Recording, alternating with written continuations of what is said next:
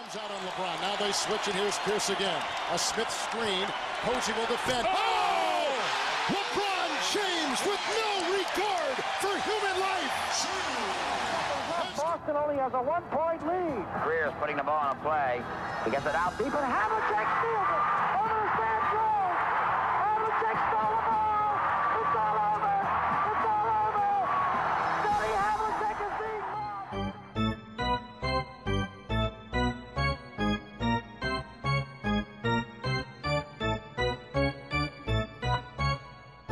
A paixão está nos detalhes. Pode ser o destino, pode ser por causa de uma camisola, de um jogo ou de uma noite memorável. Pode ser pela cor dos equipamentos, até pode ser pelo tipo de madeira do corte. Todas as razões são válidas para explicar o que nos fez ficar colados ao ecrã quando éramos mais novos, quando tínhamos de esperar uma semana inteira para voltar a saber novidades. A forma como o apanhámos, com olhos brilhantes e sonhos ilimitados, época após época, até chegarmos aqui, ao quarto episódio do 24 Segundos. Hoje, o Pedro Barbosa e eu, Rui Silva, vamos fazer uma viagem no tempo e falar sobre as nossas paixões. Os gostos não se discutem, mas é impossível não falar deles. Estamos prontos, Barbosa? Prontíssimos, e tu, Rui, também para, para termos aqui um confronto laranja e verde. claro que faz este. O episódio de hoje quase que se faz sozinho, é preciso preparar. Sim, sim, sim, sim, sim. Então, totalmente de acordo. Começo por te perguntar, aproveitando desta introdução, o que é que, Uhum. o que, é que te apaixonou na NBA? Assim, as primeiras memórias, o que é que te fez ficar colado? Sim, sim. Ahm, as minhas primeiras memórias da NBA, eu acho que, como muita gente da nossa geração, dos anos 80, são, são, ainda, são ainda vindas da, da RTP, do Carlos Barroca, com toda aquela energia.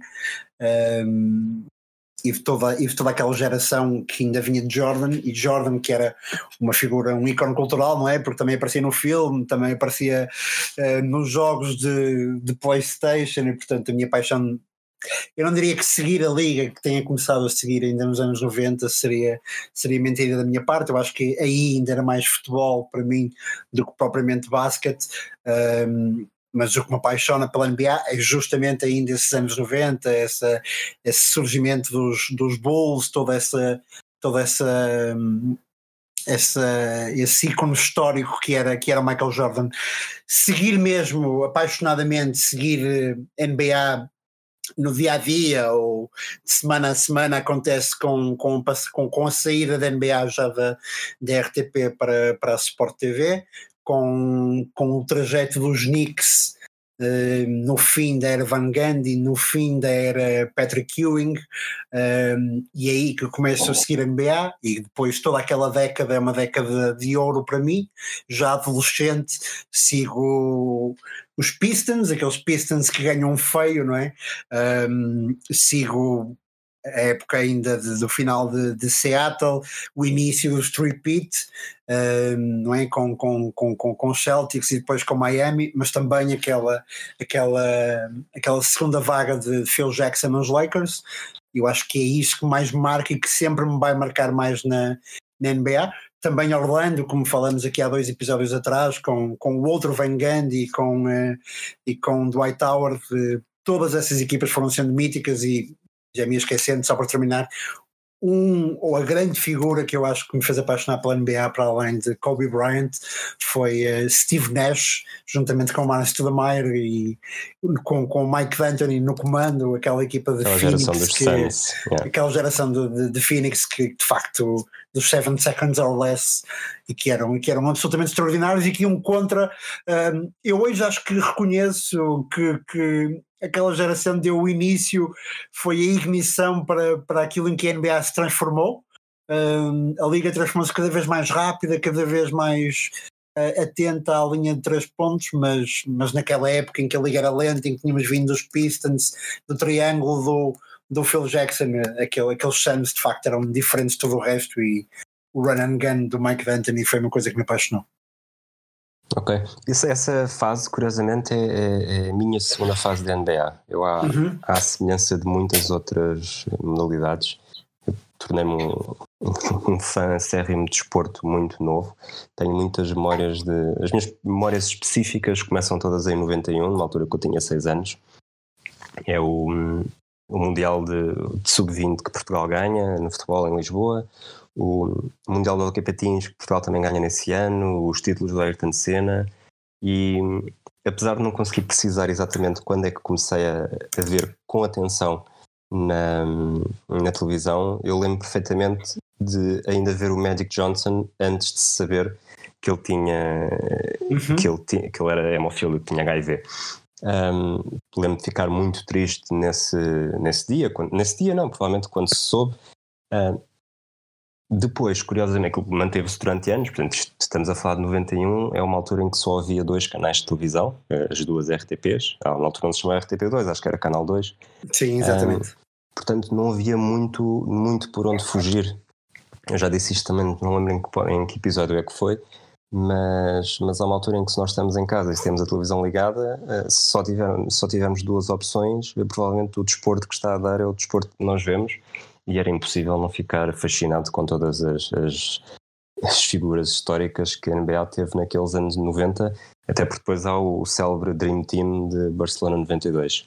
Com o passar dos anos, uh, acabei por me desligar um bocadinho. Eu acho que lembro-me lembro de ver as finais até 99, uh, a tal final dos Knicks que tu falaste. A partir daí, acho que foi o momento em que, em que desliguei mesmo. Uhum. Uh, tirando, tirando ler no jornal, acompanhar os Lakers, que foi a altura que os Lakers juntaram o Kobe e o Shaq. O Shaq já era alguém que também vinha do, quase do início dos anos 90. E depois tive, tive completamente desligado até, até ao meu último ano de faculdade, em que passava as aulas de, de lembro perfeitamente, de Antropologia Visual, que foi a única cadeira que eu fiz fora do meu curso de Ciências de Comunicação, com, com um amigo meu a escrevermos os, os nomes. Primeiro, primeira fase, tentarmos escrever as, as 30 equipas da NBA. É um desafio que rapidamente se tornou demasiado fácil. Uh, depois começámos a ir ali no, no 5 inicial. Uh, depois, do nada, ele, ele começou a, com dois amigos, desafiaram-me para, para a Fantasy e a primeira Fantasy que eu fiz foi em 2006, 2007 ainda antes do título do, do Celtics. E a partir daí a paixão não é impossível parar, até porque era uma altura em que eu já conseguia fazer noitadas outra vez, não, não entrava sempre tão cedo. E, e, pronto, e até hoje acho que não duvido que alguma vez me volte a desligar. Obviamente que há anos em que tenho mais olheiras e com mais vontade de dormir, mas, mas já não dá para uhum. fugir. Sim, sim, sim. E, e, e, é curioso que falas nisso porque o, título de Toronto teve, teve esse condão este ano. Eu acho que havia muita gente que estava a ponderar desistir um bocado, desligar-se da NBA, dada a hegemonia do, do Golden State, e eu acho que Toronto teve, teve esse condão. Mas acima de tudo, enquanto falavas, eu lembrava-me também, falaste do Fantasy muito bem, porque eu acho que o meu melhor professor da NBA foi ter jogado Fantasy também, porque depois fui atrás uh, dos jogadores e de conhecer as suas características e tudo mais, e isso ajudou-me a, a perceber mais também sobre a liga.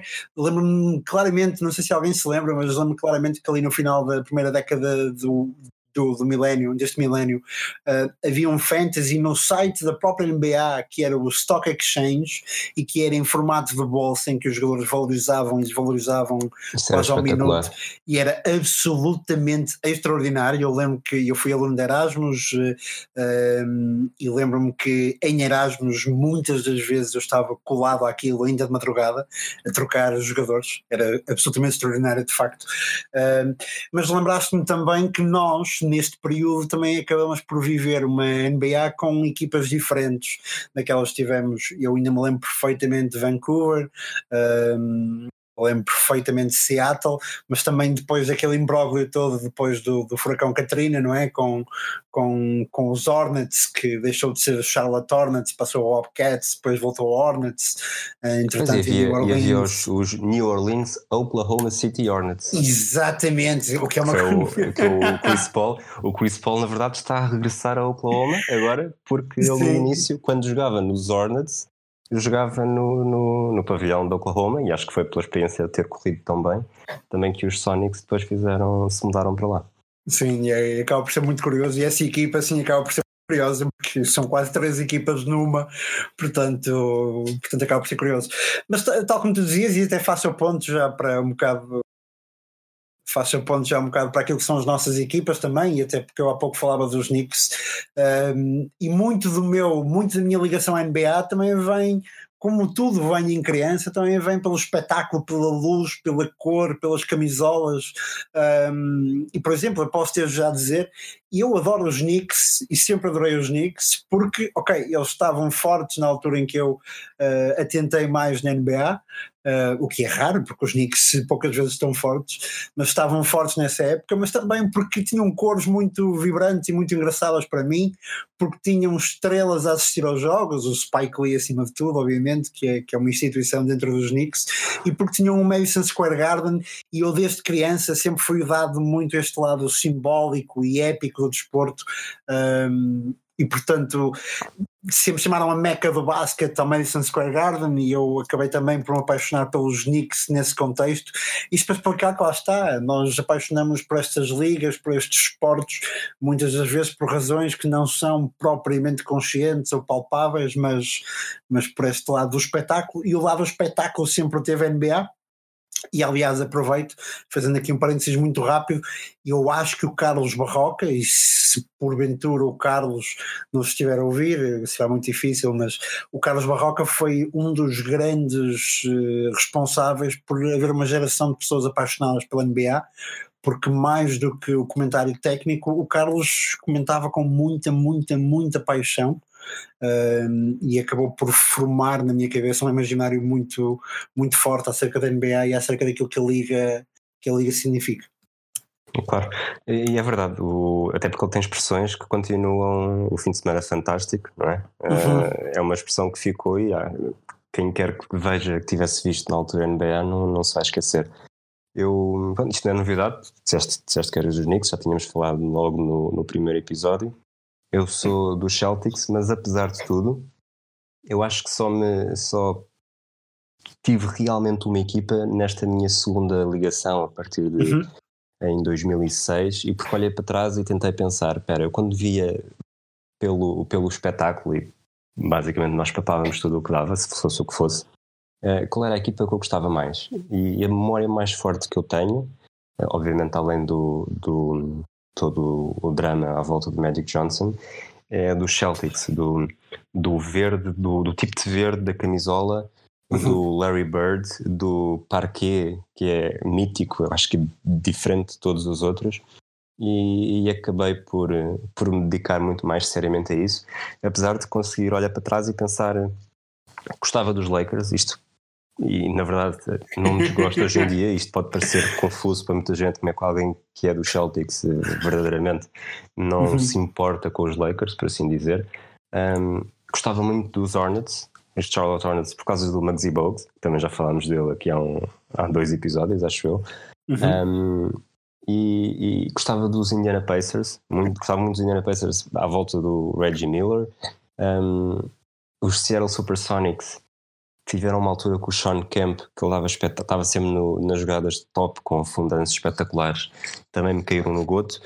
E curiosamente, em sentido contrário, não gostava dos Pistons, não, odiava o, o Clyde Drexler dos, dos Portland Trail Blazers. Portanto, os Trail Blazers é capaz de ser a equipa que eu menos gostava na altura. Um, e curiosamente, apesar de não ser claramente fã dos Celtics na altura, nunca gostei dos Bulls. E, e, provavelmente, isto, eu sei que isto é um sacrilégio, uma heresia, o Michael Jordan nunca foi sequer perto dos meus jogadores favoritos, porque de certa forma os Bulls também marcaram uh, definitivamente o fim da geração dos Celtics. Ainda houve ali os Pistons pelo meio, lá está, duas equipas que eu não, que eu não gosto, não gostava por aí além. Um, e pronto, é, são coisas que, que não se explicam mas, mas é estranho que provavelmente o jogador mais importante da década e de sempre tenha sido numa equipa e um jogador que realmente a mim não me dizem tanto como dirá a maior parte dos adeptos. Sim, e, e, e depois a este lado, tu agora, tu agora falavas e bem, eu acho que quem é adepto da NBA, quem segue a NBA, são mais as equipas de quem se gosta do que aquelas que não se gostam. Claro que eu tenho um fraquinho pelos Knicks, claro que se os Knicks eh, fossem campeões me fariam mais feliz do que qualquer outra equipa, mas há imensas equipas das quais eu gosto.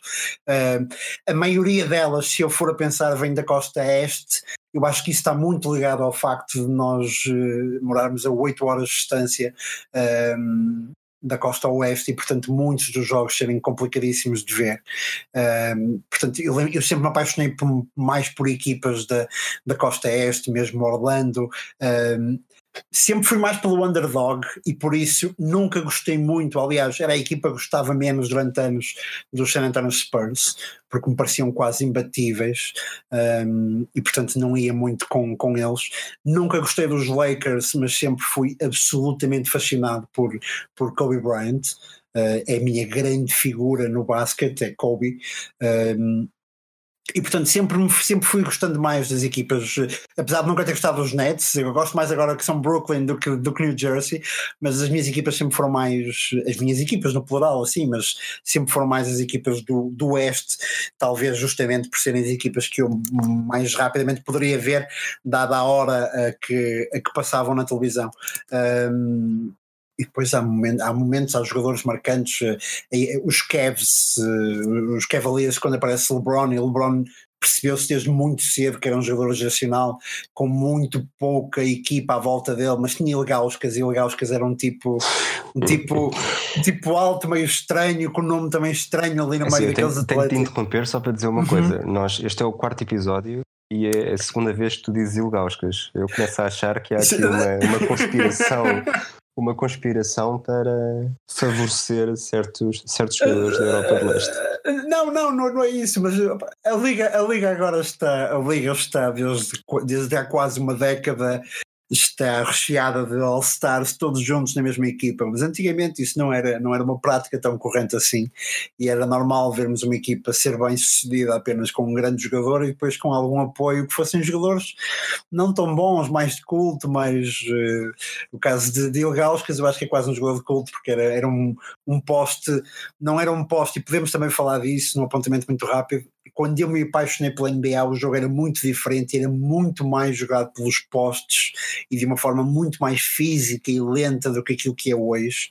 Uh, e eu gostava muito daquilo. Ainda hoje gosto muito de ver um jogador uh, que joga debaixo do cesto, com, com, com, que impõe a sua força. Ainda hoje gosto muito de ver, por exemplo, Andrew Drummond e coisas assim, e jogadores assim. Uh, mas na altura gostei bastante de gostei bastante de porque não era um poste comum, era um, um poste mais refinado tecnicamente ali da, da, da, da, Europa do Leste, de facto, e depois havia outro europeu que apesar de ser gigante na NBA, uh, era dos tipos mais refinados que já podemos ver na liga, um, apesar de ser alemão, não é? Dirk Nowitzki, e portanto acabei por, por, por me apaixonar também por esses Cavs de, de LeBron, por tudo o que se foi seguindo. E acabei sempre a odiar um bocadinho as equipes que iam estando no topo. Por exemplo, eu gosto muito mais de Miami hoje em dia do que gostei enquanto teve o, o Big Three de, de, de Wade, Bosch e LeBron. Claro.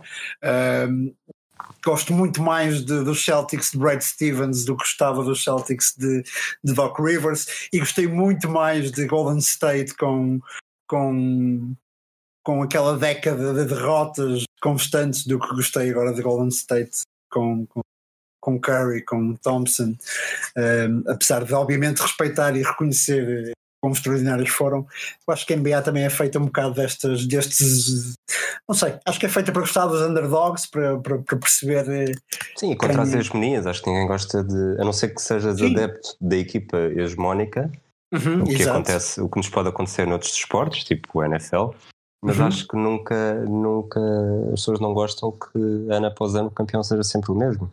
Sim, eu acho, tenho, até porque eu acho que quem é campeão uma vez na vida, ou campeão depois de muitos anos sem ganhar, é sempre uma emoção muito mais especial do que alguém que vence ano sim, ano uhum. não, ou ano sim, ano sim. Claro, eu sobre isso não sei falar, porque lá os Knicks foram campeões, eu ainda estava a uh, 13 anos campeões, sim, estava a 13 anos portanto nunca vivi, mas se me quiserem mandar a minha hegemonia assim de 3, 4 anos dos Knicks, eu até agradecia. Só para ganhar o gosto. Só para ganhar o gosto. Se não, se não for possível, pronto, que sejam campeões pelo menos nos próximos 50 anos, para que eu ainda possa respirar eh, enquanto eles metem um anel num, num qualquer All-Star que joga, que joga ali pelo, no Madison Square Garden. Por falar nisso, e já que estamos a falar do, do uhum. dos teus Knicks e do, de uma altura que tu não viveste, qual foi o, o melhor e o pior momento dos Knicks que te lembras? O melhor é o início. O melhor é o início. O, o meu início com os Knicks, digamos assim, uh, mesmo ali na viragem do milénio, com, com a equipa de Van Gundy, Jeff Van Gundy, uh, e com Patrick Ewing. Lá está, uh, falámos há pouco daquilo que é o imaginário adolescente e de criança e não sei, o Patrick Ewing parecia-me um tipo saído direitinho do, do Academia de Polícia para, um, para, um, para uma quadra de basquetebol e portanto eu, uh, eu apanhei aquilo e gostei, e gostei, e gostei bastante. Essa comparação uh, é brilhante. Não, mas, mas, mas, é, mas é isto que acontece. personagem, eu acho que há a mesma personagem que era parecida. Agora sim, eu acho que é um personagem, sim, sim, sim, muito grande, com, com um bigode também, com o com cabelo. Exatamente, o Hightower. Um, embora o cabelo não fosse semelhante ao Ewing, mas, mas lá está, esse tipo de coisas é esse tipo de, de, característica que entra no nosso imaginário, que o preenche e que nos faz levar a, a este tipo de, de associação. E uh, o Jeff Van Gundy, no fim daqueles anos 2000, o Ewing também naquilo que já foi a última, naquilo que já foi a última temporada do, do Patrick Ewing. Um, foi, foram estes que foram estes tipos que, que me fizeram apaixonar pelos Knicks. Uh, e depois a paixão ficou e este foi o melhor momento mas a paixão ficou e depois tu falas do pior momento. Bem o pior momento dos Knicks é a minha resposta é quase é tudo depois disso tirando os é anos cada com dia, cada dia que acordas é cada dia que acordo quase, não é? Tirando, tirando os anos depois, eh, um bocado os anos de, de Mike D'Antoni nos Knicks, uh, mas é tudo. Mas é, é, curioso, mesmo numa equipa, eu sempre segui os Knicks nestas últimas duas décadas. A maioria desse, destes anos foram sem playoffs, a maioria destes anos foram de recordes negativos. No entanto, eu consigo. Pá, há, há, momentos brilhantes de esperança que tens. E Como o Landry, consigo... o Landry Field ser o, um roubo na segunda ronda e vai ser um jogador espetacular. por exemplo, mas também alguns jogadores de culto que acabaram por resultar noutros sítios, mas não nos Portanto, o Zach Randolph, eu ainda hoje adoro o Zach Randolph, vivi Nunca gostei muito de Memphis, mas os anos do, do Zebo e Memphis eu vivi-os com, muita, com muito carinho, porque me lembrava justamente do Zebo de, de Nova York. Uh, também o Ed Curry, não é? Fala-se tanto de Curry, mas o pessoal esquece o Ed Curry, que, é, que era um jogador diferente, de facto. Mas também os anos de Quentin Richardson, os anos de, de Gallinari, quando, quando, é, quando é escolha no, no draft. Mesmo nos anos de Marbury, pá, depois até chegarmos àquilo que foram os anos de, de grande esperança, um, ehm, que é que são os anos com, com, com, com o Carmelo Anthony, não é? Em que se esperava que os Knicks se tornassem quase num, num juggernaut um, ehm, da NBA, e claro que isso não aconteceu, como não acontece nunca, mas, mas foram, anos, foram anos incríveis esses os de, os de Mike D'Antoni, Uh, o pior mesmo, e falando do pior mesmo, o pior mesmo tem sido os, os, últimos anos. Os últimos anos têm sido, especialmente a última época, uh, marcadas por uh, não há não há quase esperança. eu acho que os próprios adeptos dos Knicks deixaram de acreditar que coisas boas vão acontecer e eu, eu ainda pasmei este verão como é que tanta gente achava que os Knicks podiam acabar com com Kyrie Irving, com Kevin Durant, uh, porque isto não são os Knicks, os Knicks ultimamente, e especialmente com, com, com James Dolan, uh, que digo, é melhor músico do que GM, do que dono, e é um músico absolutamente horrível, uh, mas os últimos anos são anos em que, pronto, quer dizer, nós jogamos as fichas todas em homens como o Frank Ntilinka. é, a, partir do, a partir do momento em que os, os adeptos não conseguem dizer bem o nome, eu acho que está tudo, está tudo explicado. Exatamente. Deliquina. Dois dias. uh,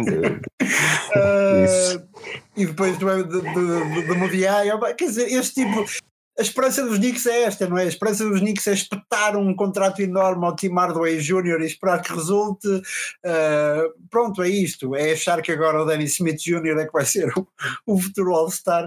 Portanto, se tu falares comigo agora, sim, eu estou entusiasmadíssimo com a nova época, com Alfred Payton, com Julius Randle, uh, porque são tipos que eu até gostava e que vinha acompanhando antes. Agora, uh, provavelmente, vamos ter aí uma, uma época terrível e, portanto, o pior momento é este que vivemos e, e vamos ver o que é que vem aí.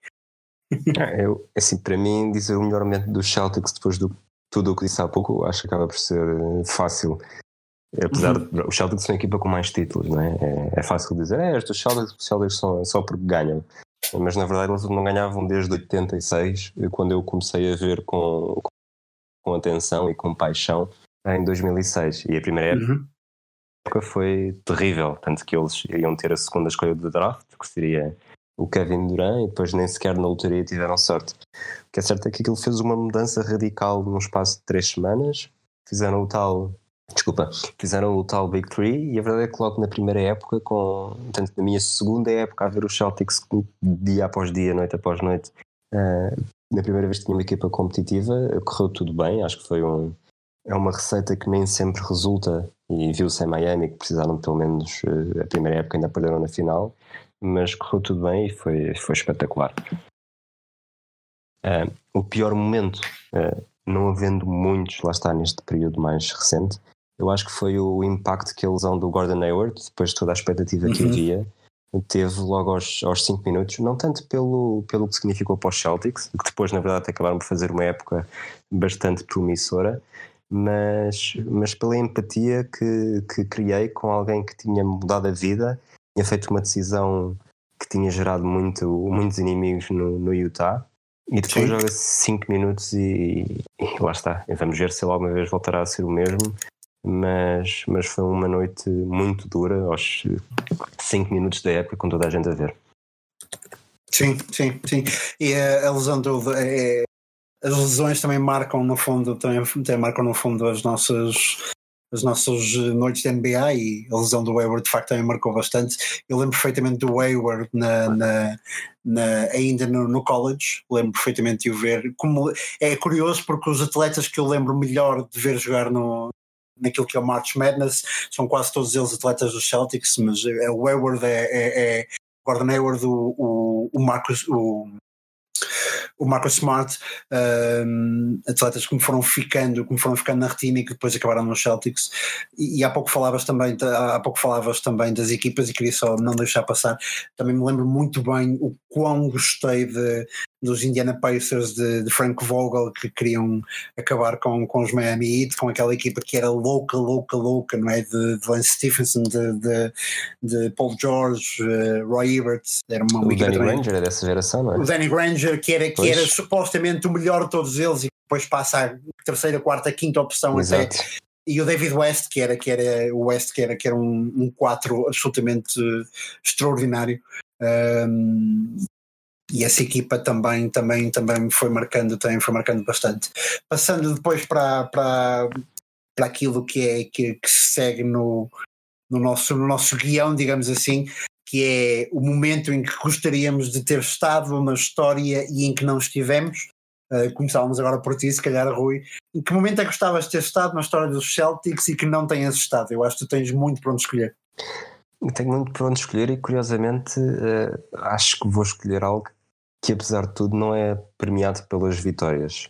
Aquela aquele período de rivalidade com os Lakers ali, eu, aqui quando, quando estava a tirar as notas centrei entre 84 e 87. Então os Lakers ganham dois títulos, os Celtics ganham dois títulos, apesar dos dois não serem os Lakers. Os, os dois que os Lakers ganham é sempre contra os Celtics. Um dos Celtics é contra os Uhum. Rockets do Hakim Olajuwon. E eu, aquela parte só pode ter sido espetacular. Era os Celtics do, do Larry Bird, do Robert Parrish, do Kevin McHale. Uh, os Lakers tinham o Magic Johnson, o Kareem Abdul-Jabbar, o James Worthy. E depois havia tanta história. A década de 80 supostamente foi a década que, que salvou a NBA depois de, um, de uma. No final da década de 70 não havia. As audiências estavam, estavam a baixar, havia jogos de final que nem sequer davam em direto. E depois de um momento para o outro, depois de se defrontarem na, no college, o Larry Bird vai para um lado, o Magic Johnson vai para o outro e fazem uma década, nem sempre um contra o outro finais, nem nos jogos decisivos, até porque estão em conferências diferentes, mas numa rivalidade saudável. Uh, os dois, muito rivais, supostamente não gostavam um do outro, mas depois fazem as pazes e hoje em dia são, são amigos e já, já o eram em final de carreira. Mas acho que era, uh, lá está, e a hegemonia não gosto até quando é, quando é a minha equipa, mas aquele período Uhum. de ano após ano tão equilibrado e com tantas, com tantas narrativas boas, acho que é difícil fugir a isso. Curiosamente, e quando estava a fazer isto, lembrei-me que, o, que este período é também provavelmente o teve o pior momento da história dos Celtics, que foi em. Ora bem, foi pouco tempo depois, os Celtics tinham acabado de ser, de ser campeões em 86, acho eu, e dias de, contra os Rockets, e, e, dias depois tem a primeira escolha do draft, a Ah, segunda, claro. escolha, a segunda Uhum. escolha do draft, desculpa. Sim, sim, sim, sim, sim. Escolhe o Len Bias uh, e Exatamente. dois dias depois ele morre com uma overdose de cocaína. Uhum, Ele- uhum. Diziam que tinha um talento brutal, era muito promissor, podia manter, um, vamos chamar-lhe a hegemonia dos Celtics depois do Bird se retirar. E o que é certo é que, pronto, nunca chegou a. Nunca chegou sequer a vestir a camisola dos Celtics verdadeiramente, e acho que esse momento deve ter sido. deve ter sido bastante duro. Sim, é uma história absolutamente extraordinária. Aliás, quem nos estiver a ouvir e queira eu digo para as pessoas procurarem. Ela não é muito falada na NBA, mas é absolutamente extraordinária. Len Bias, Bias mesmo B-I-A-S, ehm, para soltar, é, é uma história absolutamente extraordinária. Falando da minha parte, daquilo que eu gostava de ter vivido com os Knicks, há dois momentos, porque há um que é óbvio. Obviamente que quem é dos Knicks e nunca viu os Knicks campeão, campeões gostaria de ter estado no- nos anos de, de campeonato, não é? Em 70, 73, gostaria de ter estado nos anos de, de Walt Frazier, de Phil Jackson, ehm, que foram rookies no mesmo ano, foram rookies no mesmo ano por acaso, ehm, naqueles anos em que o Madison Square Garden estava, estava, estava ao rubro e estava a festejar coisas, ehm, e portanto eu acho que esse é o primeiro momento, obviamente, em que qualquer um de nós gostaria de ter estado. Um, qualquer um de nós, fãs dos Knicks, gostaria de ter estado. Depois há um segundo momento que eu acho que eu acho que era seria curioso ter vivido, que é o momento, o início da era Patrick Ewing, mas é porque Nova York estava na moda novamente, à saída dos anos 80, Nova York estava na moda. Um, as próprias sitcoms, eh, tipo o Friends ou, ou, ou Seinfeld, estavam na moda, falavam dos Knicks, eh, havia todo um hype à volta de Nova York, havia muita esperança também eh, com, com Mark Jackson, com Patrick Ewing, muita esperança em torno da, da equipa de Nova York. Uh, daquilo que vamos vendo também de imagens, o Madison Square Garden estava sempre ao rubro também nos anos na, na, década de 90, mas aí havia Michael Jordan, aí havia uma série, uma série de entraves à, à, ao sucesso de Nova York, portanto não, não, não foi possível ganhar mais do que aquilo que ganharam, foi chegar a umas conferências de uma final de conferência de este, mas, mas teria sido também, teria sido também um, uma época extraordinária de se viver com Pat Riley, com Don Nelson, teria sido, teria sido muito bom.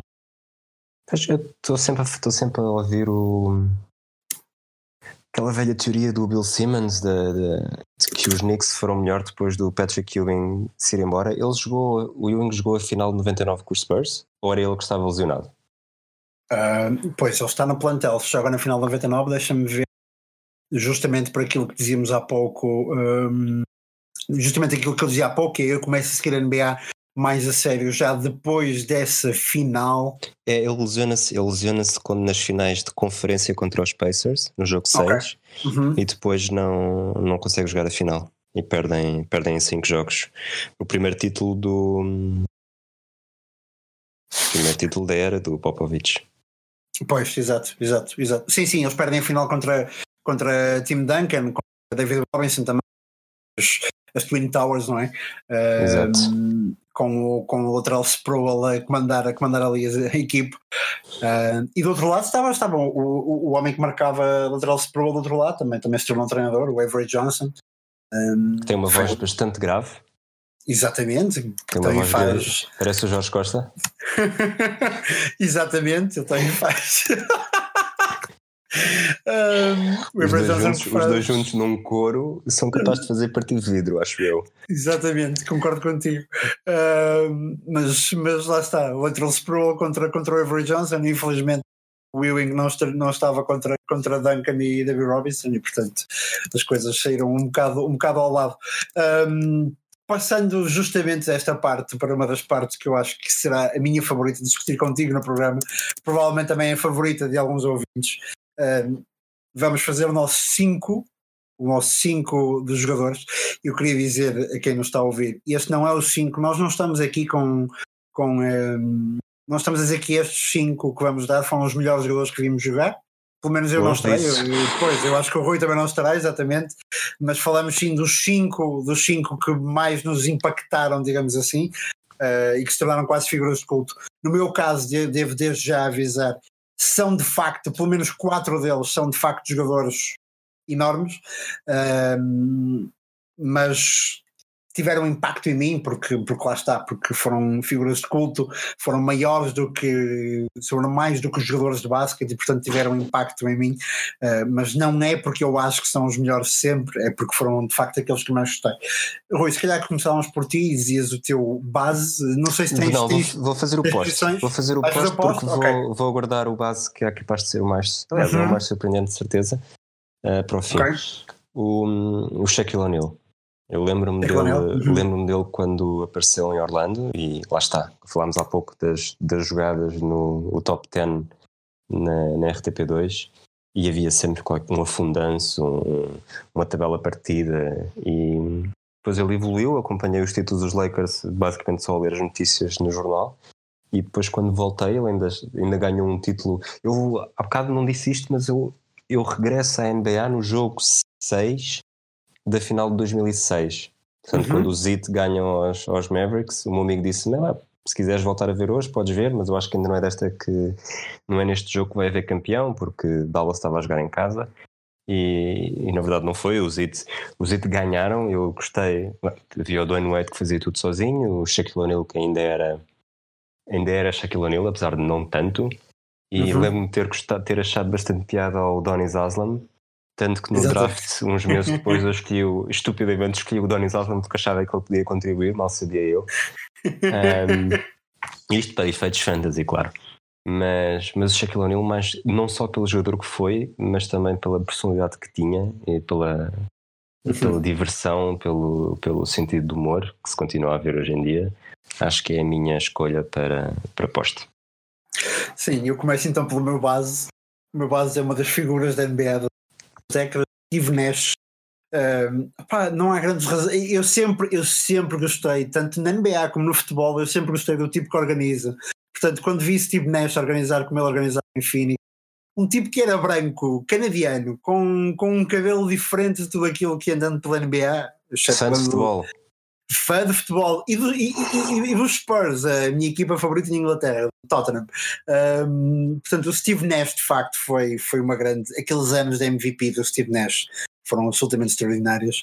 É a minha escolha para base. Se não fosse Steve Nash, devo dizer, seria Rondo, que é um dos meus jogadores favoritos ainda hoje, mesmo fora do corte, um dos meus tipos favoritos. Mas, mas o meu base é, meu base é Steve Nash.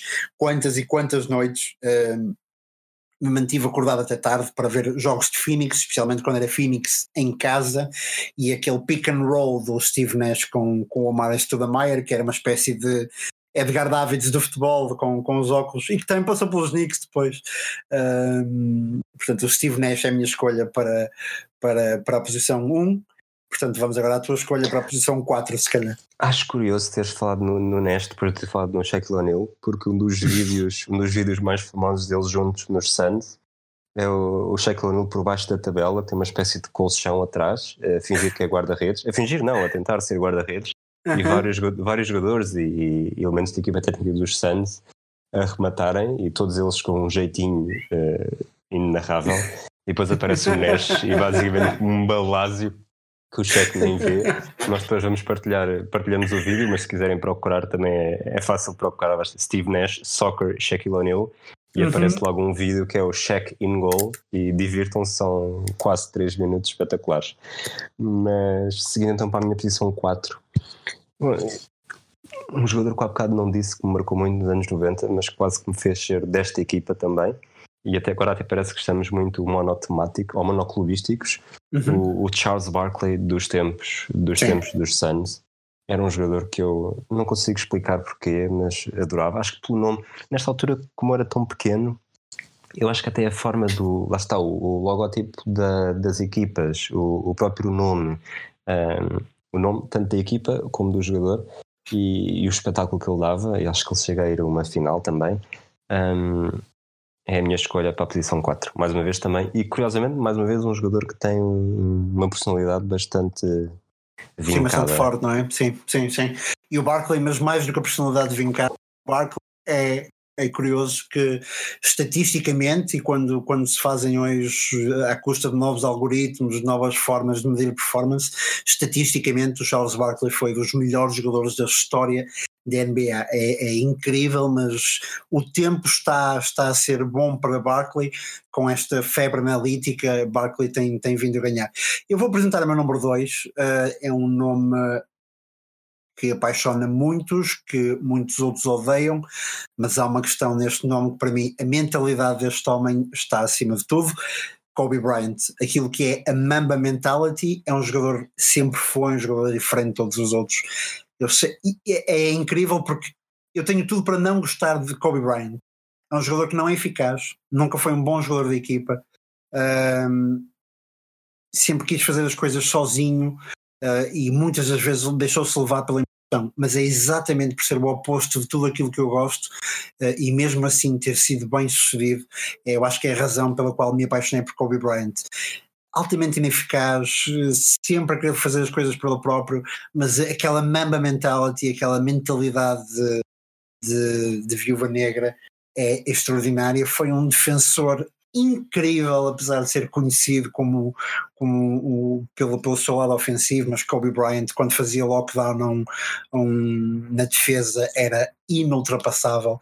E foi um tipo que lá está, as histórias estão aí, cada vez há mais histórias sobre Kobe Bryant e sobre como Kobe Bryant, mesmo nos anos rookie, nos anos rookie, que não era sequer uma esperança dos Lakers, ele não tinha medo de ninguém, ele partia para cima de qualquer um, e quando digo qualquer um é mesmo qualquer um, porque há histórias dele a desrespeitar completamente o Jordan, exatamente, e portanto um tipo absolutamente incrível, um tipo com uma, uma ética de trabalho absolutamente incrível, percebo que haja gente que eu acho intragável, mas marcou a minha experiência de NBA e será sempre uma, uma referência para mim.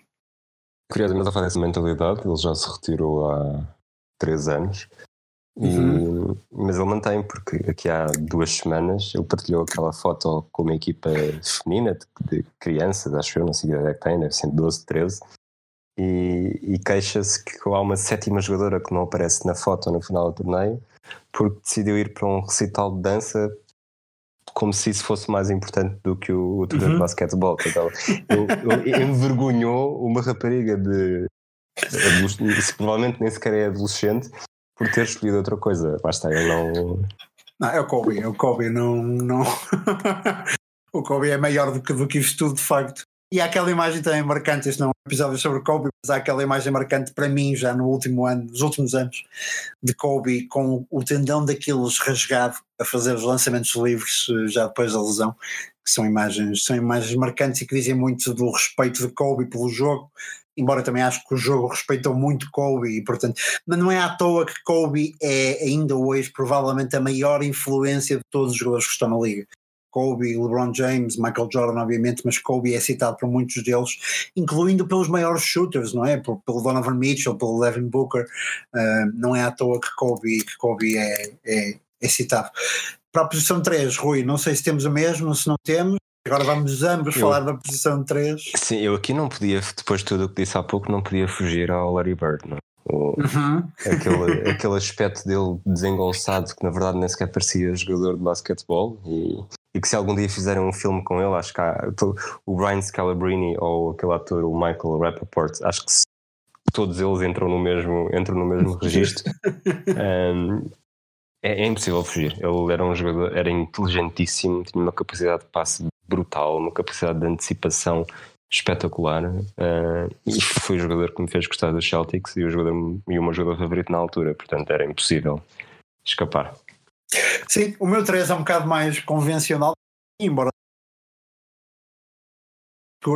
mas é LeBron James e é LeBron James porque como não, como não um, a geração anterior à minha teve Michael Jordan e James, independentemente de apoiar os títulos dele apoiei o título dele eh, justamente em, em, Cleveland porque era pelo underdog, uh, mas LeBron James mudou por completo a liga.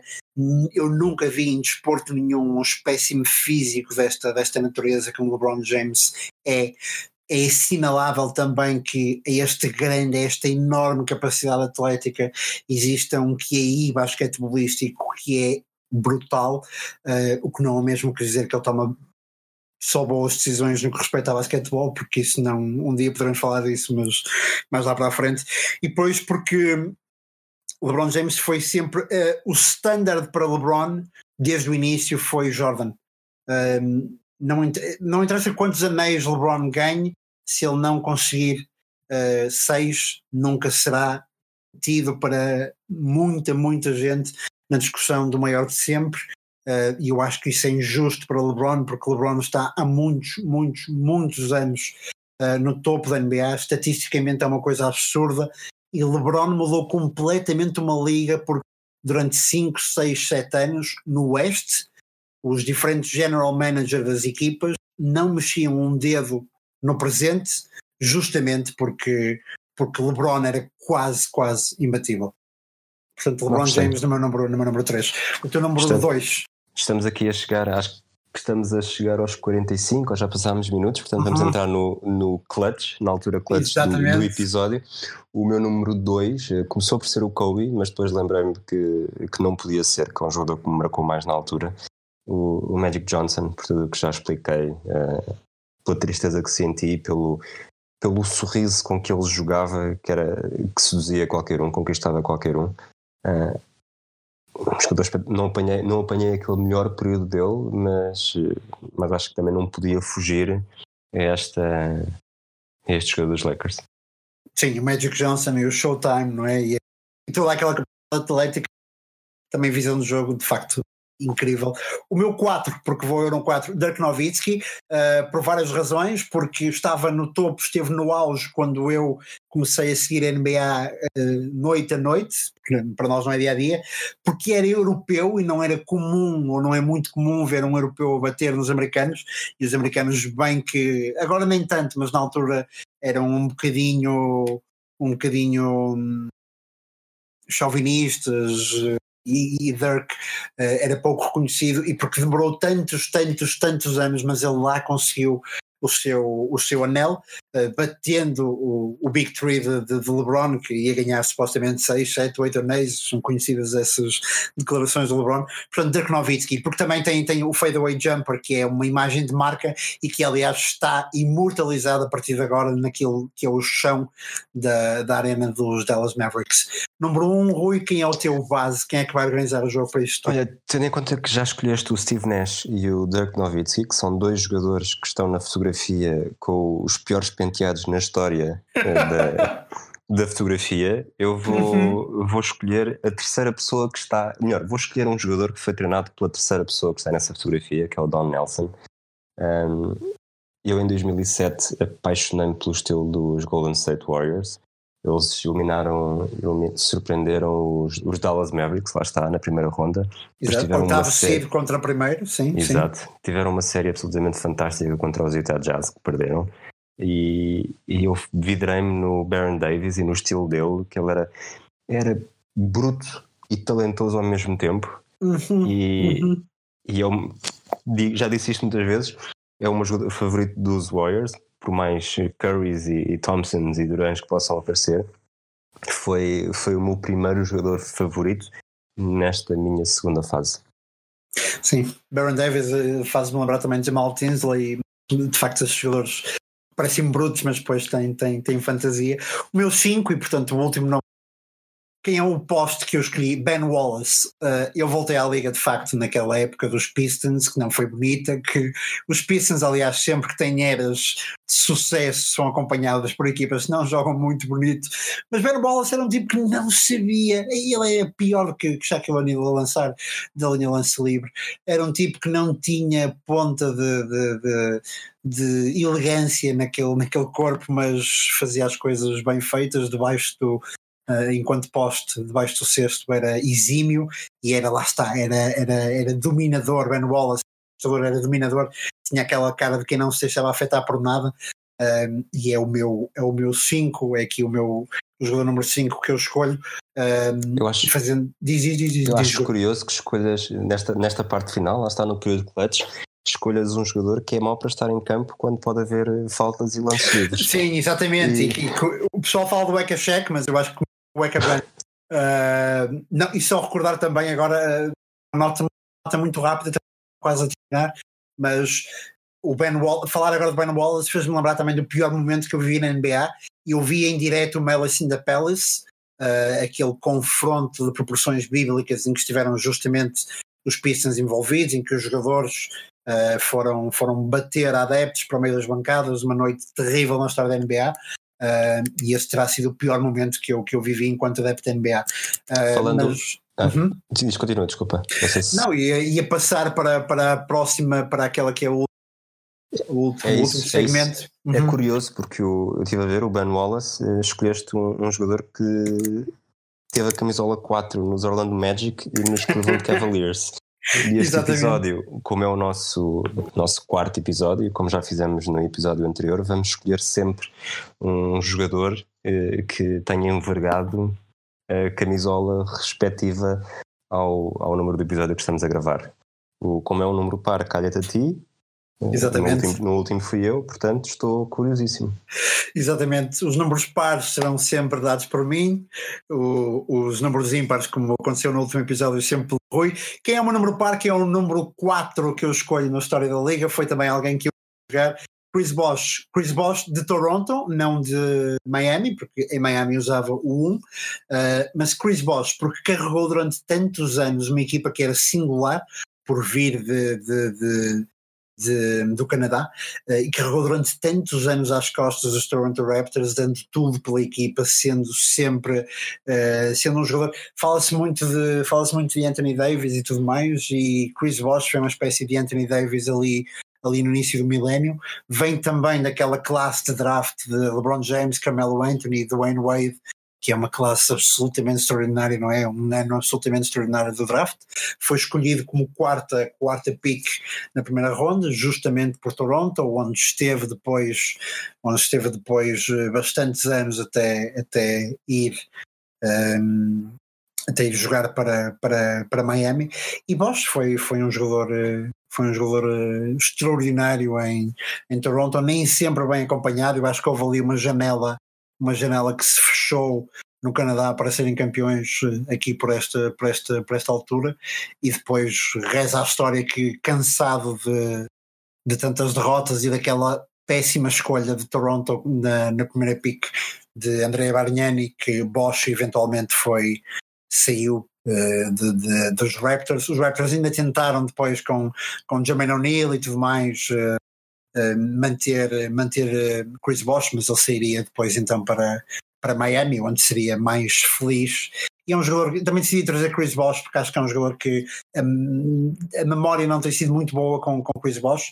Não foi mesmo durante a altura do repeat, Uh, em que se falava imenso de Dwayne Wade, falava-se ainda mais de LeBron James, não se falava assim tanto de Chris Bosh, e Chris Bosh foi absolutamente instrumental para jogando ali na posição de poste, esticar o jogo, ter aqueles lançamentos triplos, um, e portanto Chris Bosh foi a minha escolha com o número 4, poderia ter sido uh, poderiam ter sido muitas outras, mas isso já lá iremos. Uh, então, não, sei, não, sei, se queres acrescentar algo. Uh, disseste 3 pit querias dizer Big 3, não é? Porque eles não, Big não 3, chegaram, exato, Big 3, porque eles não chegaram ao 3 pit. Exato. 3 pits foi, foi, foi, foi com Michael Jordan e, e, não foi com os Heat nem com nem com Toronto. Um, mas com Chris Bosh e com os números 4 fechamos aquilo que é o nosso episódio regular do podcast, nosso quarto episódio do 24 segundos. Para quem nos tem acompanhado no Twitter já saberá, para quem não nos segue tanto no Twitter pode ainda não saber, a partir de agora o 24 segundos e também todos os outros podcasts de Hemisfério Desportivo, portanto Matraquilhos, Último Mexicano, Desconto do Tempo e Tocha Olímpica, eh, nós temos um Patreon, um Patreon uma plataforma de crowdfunding eh, em que vocês podem tornar membros de, do hemisfério esportivo e ter algumas regalias como leituras de textos exclusivos para membros, ouvir a gravação dos programas indiretos, mas acima de tudo aquela regalia que eu acho mais mais curiosa, mais que tem maior benefício, ouvir uh, um conteúdo extra dos episódios. Portanto, acaba aqui o nosso episódio regular para membros do Patreon. Ele segue, teremos mais uns minutos a falar de outros números 4 que foram instrumentais na história da NBA, mas Rui, despeço-me de ti uh, uma primeira vez, uh, um abraço e uh, até ao episódio 5.